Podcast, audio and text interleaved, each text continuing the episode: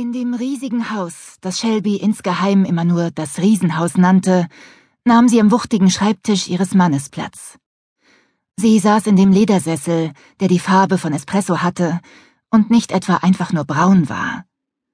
Auf solche Feinheiten hatte Richard großen Wert gelegt. Der glänzende Designerschreibtisch war aus afrikanischem Zebraholz und eine Maßanfertigung aus Italien.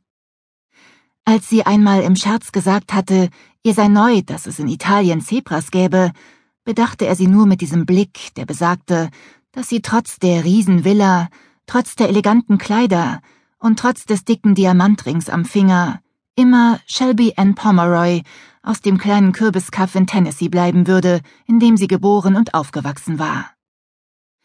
Früher hätte er über so eine Bemerkung gelacht. Früher hätte er gemerkt, dass sie nur einen Scherz machte. Früher, als sie sein Ein und alles gewesen war. Doch leider hatte sie für ihn viel zu rasch an Reiz verloren. Der Mann, den sie vor knapp fünf Jahren in einer sternenklaren Sommernacht kennengelernt hatte, hatte sie umgehauen und aus allem herausgerissen, was ihr vertraut war. In Welten entführt, von denen sie niemals zu träumen gewagt hätte. Er hatte sie auf Händen getragen, ihr Orte gezeigt, die sie nur aus Büchern oder Filmen kannte. Und er hatte sie einmal geliebt. Das durfte sie auf keinen Fall vergessen.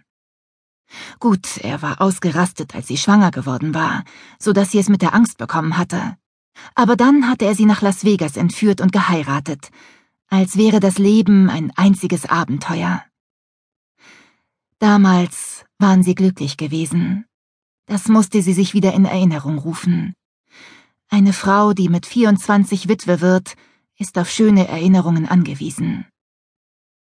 Wenn Frau erfährt, dass ihr ganzes Leben eine einzige Lüge gewesen und sie nicht nur pleite ist, sondern erdrückende Schulden hat, ist sie gezwungen, sich an diese guten Zeiten zu klammern.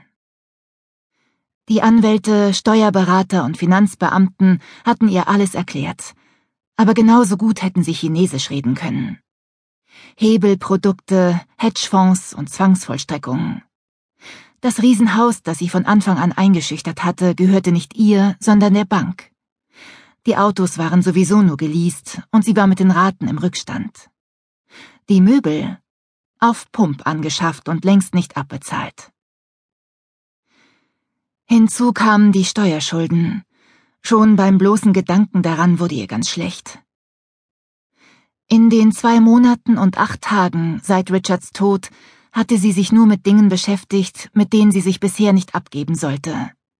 Angeblich, weil sie sie nichts angingen, wie Richard ihr mit seinem warnenden Blick unmissverständlich klargemacht hatte.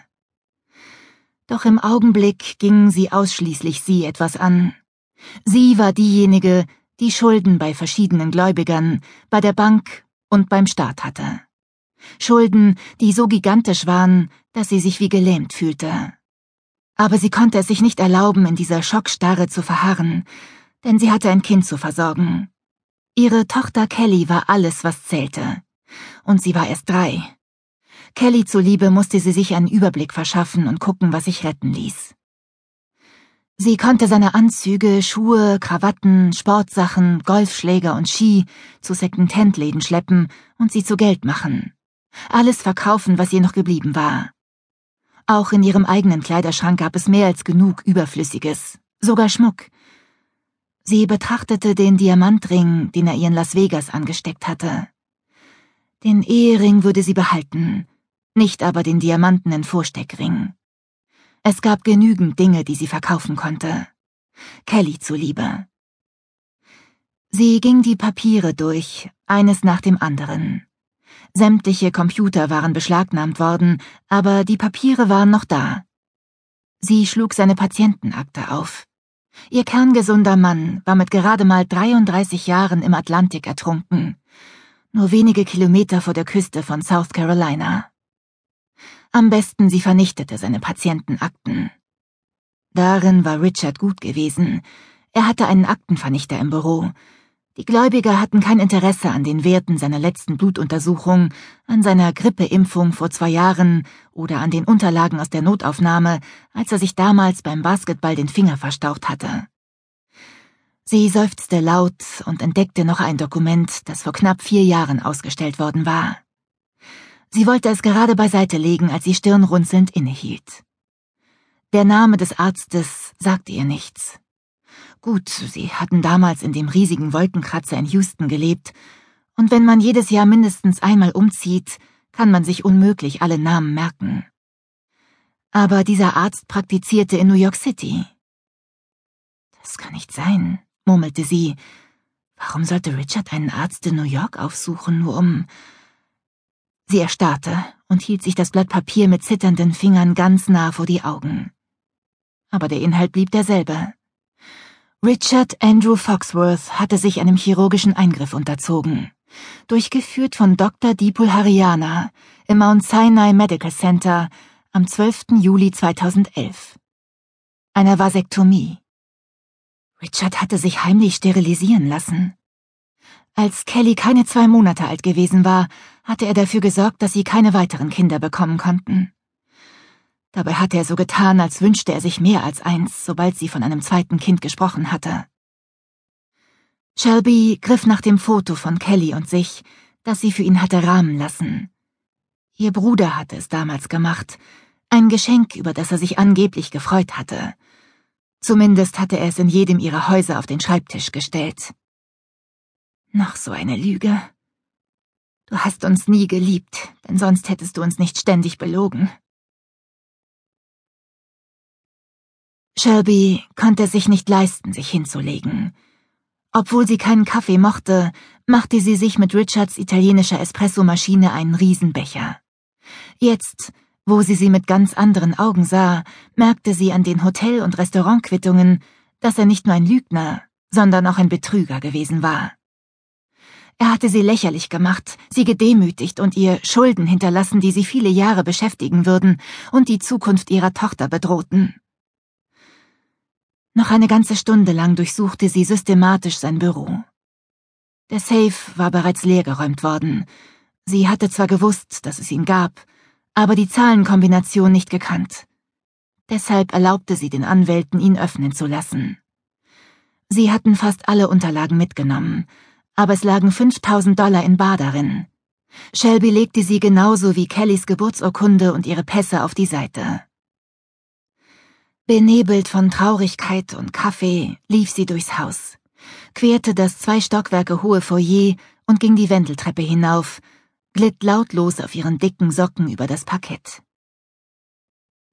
Als erstes sah sie nach Kelly, ging in ihr hübsches Zimmer und küsste ihre wie immer auf dem Bauch schlafende Tochter auf die Wange, bevor sie die Decken um sie herum feststopfte. Sie ließ die Tür offen und ging ins Schlafzimmer. Sie hasste diesen Raum. Wie sehr wurde ihr erst in diesem Augenblick klar. Sie hasste die grauen Wände, das schwarze Betthaupt aus Leder und die scharfkantigen Möbel. Shelby ging zu seinem Kleiderschrank, der so groß war wie ihr Zimmer zu Hause in Rendezvous Ridge. Das meiste darin war fast ungetragen. Sie nahm ein paar schwarze Schnürschuhe aus dem Regal und drehte sie um, um sich die Absätze anzusehen. Dann holte sie sechs Kleiderschutzhüllen aus einem Schrank. Morgen würde sie so viel Garderobe wie möglich zum Second-Hand-Laden bringen. Nachdem sie sich bis zur dunkelbraunen Lederjacke vorgearbeitet hatte, zögerte sie. Er hatte diese Fliegerjacke geliebt, und sie hatte ihm ausgezeichnet gestanden, vor allem der satte Braunton. Das war eines der wenigen Geschenke von ihr, die wirklich gut angekommen waren. Sie strich über das butterweiche Leder der Ärmel und wollte die Jacke aus sentimentalen Gründen beiseite legen. Doch als sie sie abtastete, spürte sie etwas, diese Angewohnheit hatte sie sich beim Wäschesortieren von ihrer Mutter abgeschaut. Erneut kontrollierte sie die Tasche, doch sie war leer. Sie stülpte sie um und entdeckte ein kleines Loch im Futter. Ja, er hatte die Jacke geliebt. Sie trug sie zurück ins Schlafzimmer, holte ihre Nagelschere und erweiterte das Loch vorsichtig.